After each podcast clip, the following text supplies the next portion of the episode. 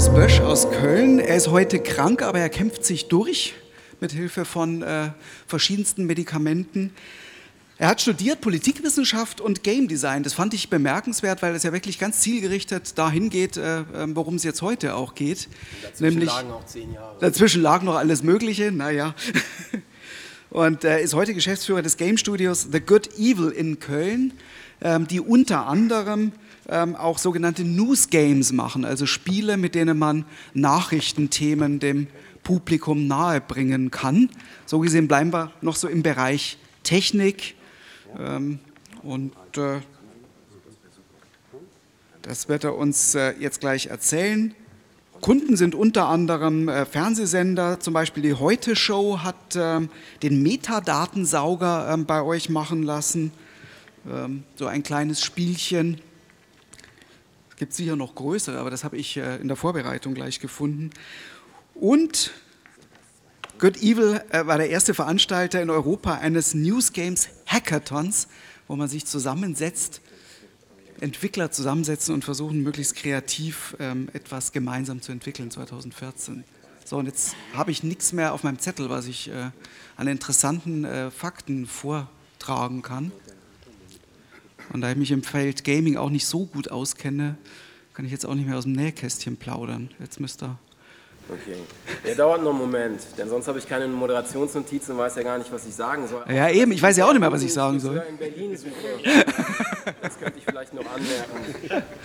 Äh, ansonsten mache ich jetzt einfach einen Blindflug ohne Moderationsnotizen. Das sollte auch drin sein. Los geht's.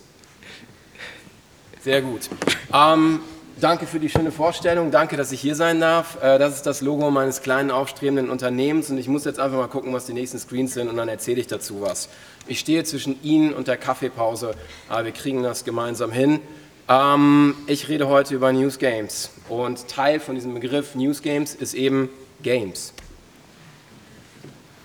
So stellen sich auch im Jahr 2015 noch viele Menschen den klassischen Gamer vor. Männlich, und ein bisschen irre.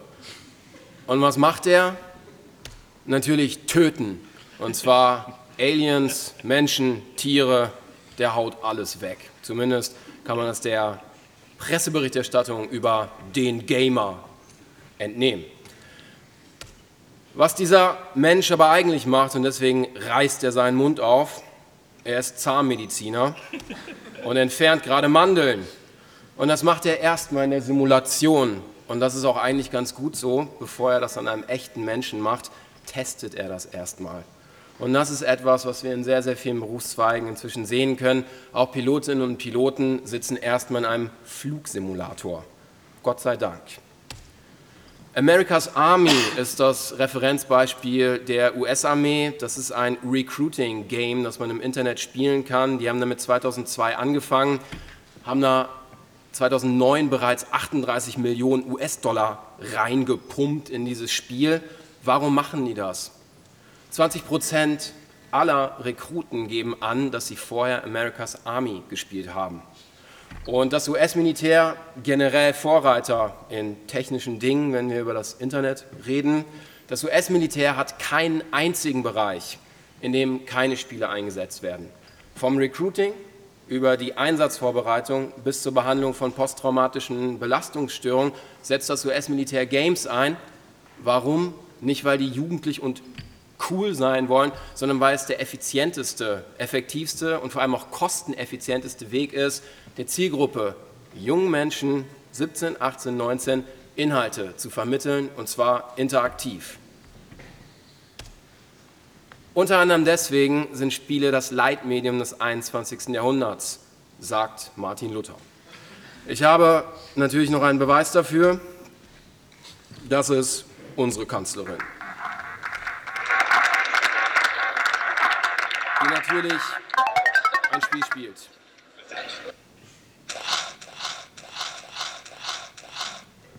Was Sie hier sehen, ist der Metadatensauger, den wir ähm, für die Heute-Show umgesetzt haben.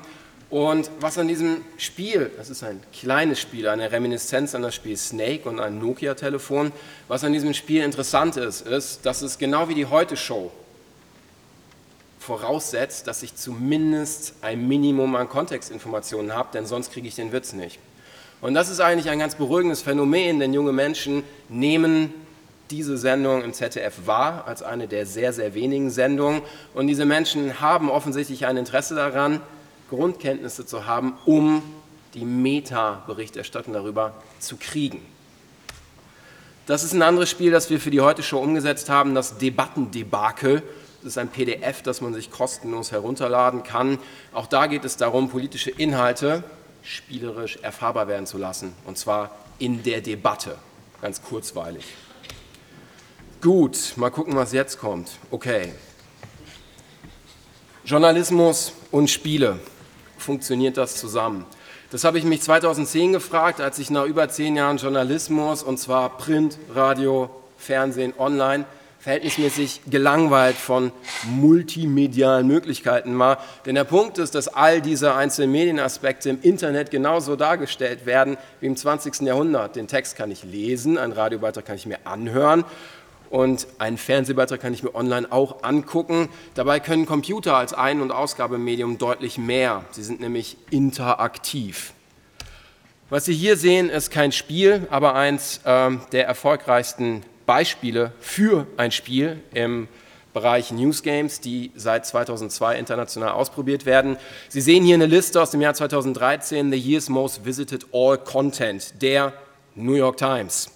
Wir sehen auf Platz 5 ein Artikel über Wladimir Putin, auf Platz 4 die fehlenden Brüste von Angelina Jolie und auf Platz 2 den Boston Marathon. Der Beitrag, der im Jahr 2013 aber den aller, allermeisten Zugriff generiert hat, war ein sehr schlichtes Quiz namens How Yao Yaos and You Guys Talk, das, und das ist wichtig, im Dezember, und zwar am 21. Dezember überhaupt veröffentlicht wurde. In den übrig bleibenden zehn Tagen hat dieses kleine Quiz mehr Zugriffe generiert als diese anderen Artikel. Und so sieht das aus. Nicht wirklich aufregend. Es ist ein Klick-Quiz, das aussieht wie 1992. Was man da machen kann, ist, man kann Wörter antippen, die man so ausspricht in dem Teil Amerikas, wo man herkommt. Und am Ende gibt es eine Auswertung. Warum zum Teufel ist das so unfassbar erfolgreich, wenn es doch so beschissen aussieht? Der Grund ist recht einfach. 21. Dezember, kurz vor Weihnachten, aus den ganzen USA kommen Leute zurück ins Mutterschiff, zu ihrer Familie. Und nachdem man erst gegessen, danach gestritten und sich danach gelangweilt hat, bietet dieses kleine Spiel die Möglichkeit einer gemeinsamen interaktiven Erfahrung. Man kann dieses Ding gemeinsam spielen und danach darüber reden. Spiele ermöglichen individuelle, immersive und interaktive Erfahrungen. Und das ist etwas, vor allem im Bereich Interaktion, wo Spiele meilenweit zu unterscheiden sind von traditionellen linearen audiovisuellen Möglichkeiten. Pageflow, super, ich kann durchscrollen. Echte Interaktion sieht meiner Ansicht nach anders aus, auch wenn das Tool super ist.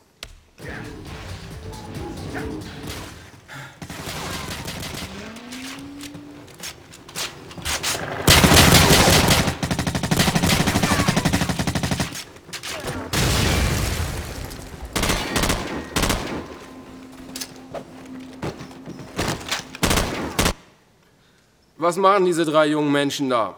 Die gucken sich kein Pageflow an, sondern die spielen ein Computerspiel und sind im State of Play, dem Flow. Und es ist schön, dass der Begriff Flow auftaucht, denn eigentlich ist das Spieleuniversum der Ort, wo der Begriff Flow von jemandem mit dem unaussprechlichen Namen Michael Csikszentmihalyi geprägt wird. Ich komme da rein in dieses Spiel und in den YouTube-Kommentaren zum Metadatensauger hat mich ein Kommentar sehr erfreut, der lautete ungefähr, mein Gott, ich spiele allen Ernstes seit zehn Minuten dieses Spiel. Es ist ein sehr schlichtes Spiel, trotzdem ist man dann drin und möchte wissen, was passiert und möchte weiterkommen. Abgesehen davon eignen sich Spiele perfekt dazu, um komplexe Systeme zu erklären. Und auch im 21. Jahrhundert ist diese Welt nicht einfacher geworden. Es gibt eine ganze Reihe von komplexen Systemen, die wir verstehen wollen, sollen, müssen. Das hier ist äh, der Haushalt der Vereinigten Staaten von Amerika 2015, habe ich gestern Abend im Internet äh, mir angeguckt, 218 Seiten als PDF, astreiner Text, nichts gegen Text, kann man sich durchlesen, Zahlen, Kolonnen, Zahlen, Kolonnen, Zahlen, Kolonnen. Wie findet eine Berichterstattung darüber in Printmedien statt? Es wird punktuell geguckt, was rausgegriffen, was erklärt. Wenn einem Spiel kann ich den Gesamthaushalt nehmen, in eine Excel-Tabelle packen und ein Spiel wie Budget Hero implementieren. Das ist nichts anderes als im Hintergrund eine monströse Excel-Tabelle des gesamten Finanzhaushaltes und ich kann mit diesem kleinen Tool, eher ein Spielzeug, denn ein Spiel, mal ausprobieren, was passiert, wenn ich die Rüstungsausgaben einfach mal auf Null setze. Dann kann ich in der Zeit voranschreiten und kann das Geld irgendwie sinnvoller einsetzen. Ich kriege ein individuelles Feedback. Ich kann damit herumspielen. Und letztlich gibt es mannigfaltige Themengebiete, die ich mir mit Spielen erarbeiten kann. Das System Piraterie, ein älteres Beispiel des Magazins Wired, Cutthroat Capitalism. Sweatshop, ein Beispiel von Channel 4. Es behandelt die gesamte Thematik Sweatshop. Wo kommt eigentlich der tolle Nike-Turnschuh her? Ähm, Papers, Please, das System Grenze, Grenzkontrollen, auch in diesen Zeiten relevant. VAX, ein Spiel der Penn State University, wo es um Epidemien und die Ausbreitung von Seuchen geht. Auf einer systemischen Ebene kann ich hier mehr über die Ausbreitung von Epidemien herausfinden als mit einem Handbuch zum gleichen Thema. Und nicht zuletzt vielleicht dieses Beispiel von dem äh, italienischen Aktivistenkombinat Molle Industria. Die machen sehr spannende Spiele. Wie funktioniert eigentlich McDonald's? Und ohne das vorwegnehmen zu wollen, trotz Quinoa-Burger funktioniert das Ganze auf dem System der Ausbeutung von Ressourcen. Das Medium Spiele ist, wie Sie sehen, genauso vielfältig wie alle anderen Medien auch. Und das ist einfach mal wichtig, das festzuhalten, auch wenn es ein Allgemeinplatz ist. Die Gamescom, die wir aus der Berichterstattung kennen, weil da picklige Jungs rumlaufen und ein paar lustig verkleidete Cosplayer, bietet genauso viel wie die Frankfurter Buchmesse.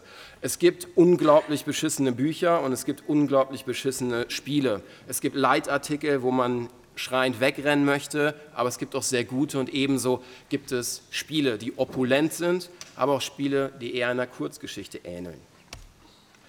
Und solange es sowas im öffentlich-rechtlichen medialen Raum gibt, sollte vielleicht auch Platz für eine kleine Intervention, ein kleines interaktives Spiel zum Thema Flüchtlinge sein, das manche Leute mehr berührt als Johannes B. Kerner und Till zusammen. Und damit komme ich zum Schluss. Dieser Satz stammt nicht von dem Herrn da unten, sondern ist ein Satz von Mark Zuckerberg. Nothing is the future forever. Ein Satz, den man sich eintätowieren sollte bei Symposien, die sich um die Zukunft des Internets drehen oder die Zukunft des Journalismus. Mal gucken, es wird schon alles irgendwie funktionieren. Ich komme zu meinem finalen Punkt und das ist der hier. Das hier ist eine von zahlreichen Virtual Reality Brillen. Die Älteren unter Ihnen kennen die Diskussion aus den 90ern mit so Handschuhen. Die Diskussion ist wieder da und es sieht so aus, als ob das in diesem Anlauf hinhauen wird. Mark Zuckerberg hat für 2 Milliarden US-Dollar einen Hauptanbieter, nämlich Oculus Rift, gekauft. Sony wird nächstes Jahr PlayStation VR mit diesem Device auf den Markt bringen. Damit wird man zuvörderst Spiele spielen können, später aber auch gemeinsam sich ein Tennisspiel angucken können, auch wenn man überall auf dem Planeten verteilt ist. Damit wird man auch journalistische Inhalte konsumieren können, auch interaktiv.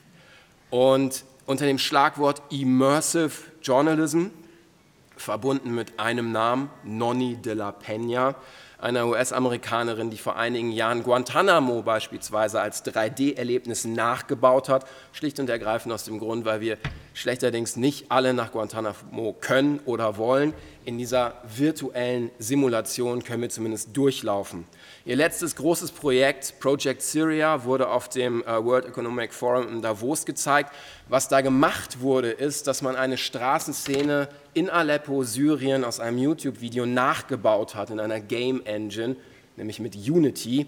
Und wir gucken da jetzt mal ganz kurz rein. Virtual Reality Anwendung sich anzugucken, ist ein bisschen wie Architektur zu tanzen, denn dieses Erlebnis lebt davon, dass man diese Brille aufhat und wenn man sich umguckt, guckt man sich eben wirklich um.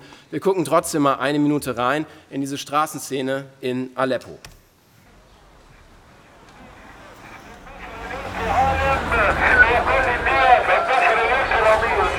كان من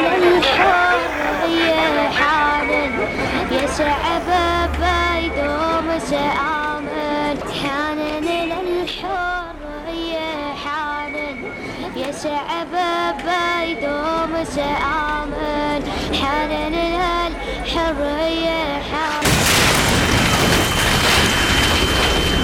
und wenn Sie diese Erfahrung machen, haben Sie Kopfhörer auf und Sie können durch den Raum laufen und Sie können diese Situation nachempfinden, was zahlreiche Menschen beim World Economic Forum gemacht haben. Und wenn wir das Ganze weiterdenken, in einigen wenigen Jahren wird das absolut fotorealistisch aussehen. Und die Frage wird sich stellen, ist Virtual Reality vielleicht die Zukunft des Journalismus?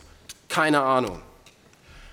Auf jeden Fall geht es darum, dass das, was wir sehen in Virtual Reality, in diesem Moment das Gehirn austrickst und es für uns sich real anfühlt. Und das ist sehr, sehr mächtig und wird uns noch einige Jahre beschäftigen. Ich möchte damit schließen, Seeing the Future heißt nicht, sie zu ändern. Und das ist ein Appell, Sachen auszuprobieren, herum zu experimentieren, technische Gegebenheiten aufzugreifen, es auszuprobieren, Fehler zu machen und voranzuschreiten. Vielen Dank.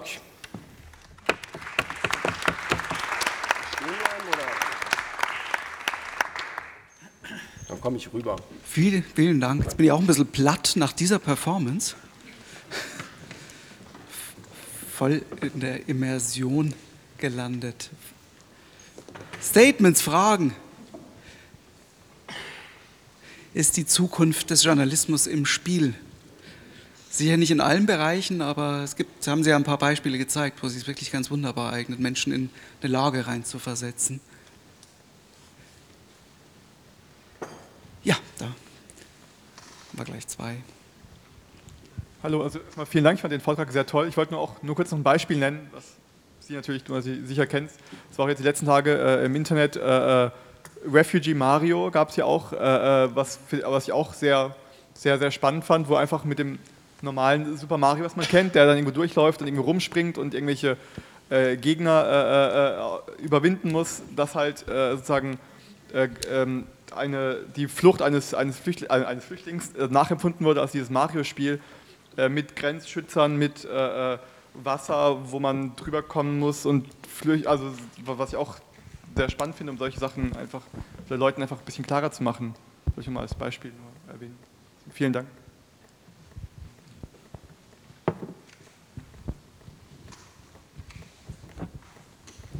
sitze jetzt in Ihrem Nacken, genau.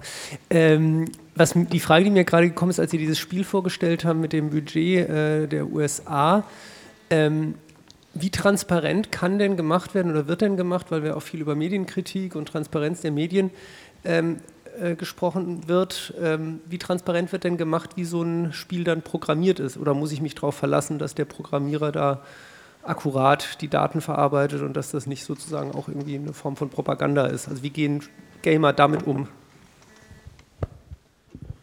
Für mich ist ein Newsgame entspricht natürlich ganz traditionell moralisch-ethischen Grundsätzen des Journalismus und muss die Zwei-Quellen-Theorie etc. etc. Äh, mit beinhalten. Aber wie transparent ist eigentlich ein Leitartikel in der FAZ? Also wir können hier mit einem Spiel natürlich deutlich transparenter sein, indem man die zugrunde gelegten Daten als PDF anbietet, indem man natürlich ein About da drin hat, äh, wenn die New York Times ein Quiz macht, gehe ich erstmal davon aus, das ist okay.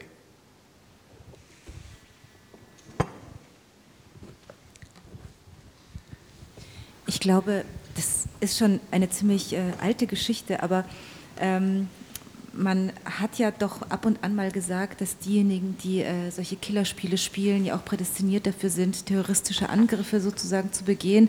Äh, eine sehr lange Zeit über fleucht ja schon äh, diese vermeintliche Studie durch das Netz, die besagt, dass eigentlich vier von fünf solchen, äh, solcher Killerspiele eigentlich zu fettleibig sind, um tatsächlich äh, solche Angriffe überhaupt begehen zu können. Ähm, am Rande. Sie sagten ähm, Realität dass man sozusagen durch das Spiel einem Ereignis besonders nah ist, es besonders real wahrnimmt. Ist es nicht so, dass viele Leser, äh, viele Rezipienten eigentlich diesen Abstand zu gewissen Ereignissen dann doch eher schätzen und für sich bewahren wollen?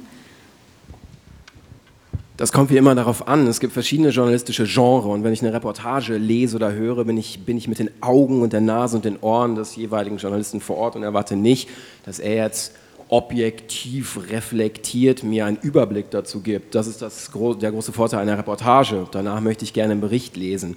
Genau wie es verschiedene journalistische Genres des 20. Jahrhunderts gibt, gibt es natürlich auch verschiedene Genres im Bereich des Newsgames. Es gibt auch da den spielerischen Kommentar, den spielerischen Leitartikel, es gibt da eine spielerische Dokumentation oder den spielerischen Bericht ähm, und dann kommt es jeweils darauf an.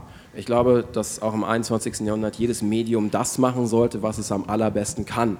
Und wenn zwei Flugzeuge in ein Hochhaus reinfliegen, möchte ich nicht erst ein Spiel spielen, aber ich möchte auch kein zweistündiges Radio-Feature über die Kultur des Terrorismus im ausgehenden 20. Jahrhundert hören, sondern ich möchte zwei Sätze hören, was passiert ist und danach eine Einordnung. Und zehn Jahre später möchte ich da ein riesiges Feature drüber sehen und dann möchte ich vielleicht auch ein Spiel spielen. Und es gibt ein höchst kontroverses Spiel über den 11. September, das direkt aus dem Internet rausgenommen wurde im Jahr 2003. Da befinde ich mich im 97. Stock des Hochhauses, hinter mir brennt es und vor mir ist ein riesiges klaffendes Loch in der Wand. Das ist eine Reminiszenz an den Falling Man, dieses berühmteste Foto, das selten gezeigt wird. Und dieses kleine, komisch aussehende Spiel ging mir näher als 80 Prozent der Berichterstattung über den 11. September. Denn ich kann entweder verbrennen oder ich kann springen und sterben ich jetzt gerade.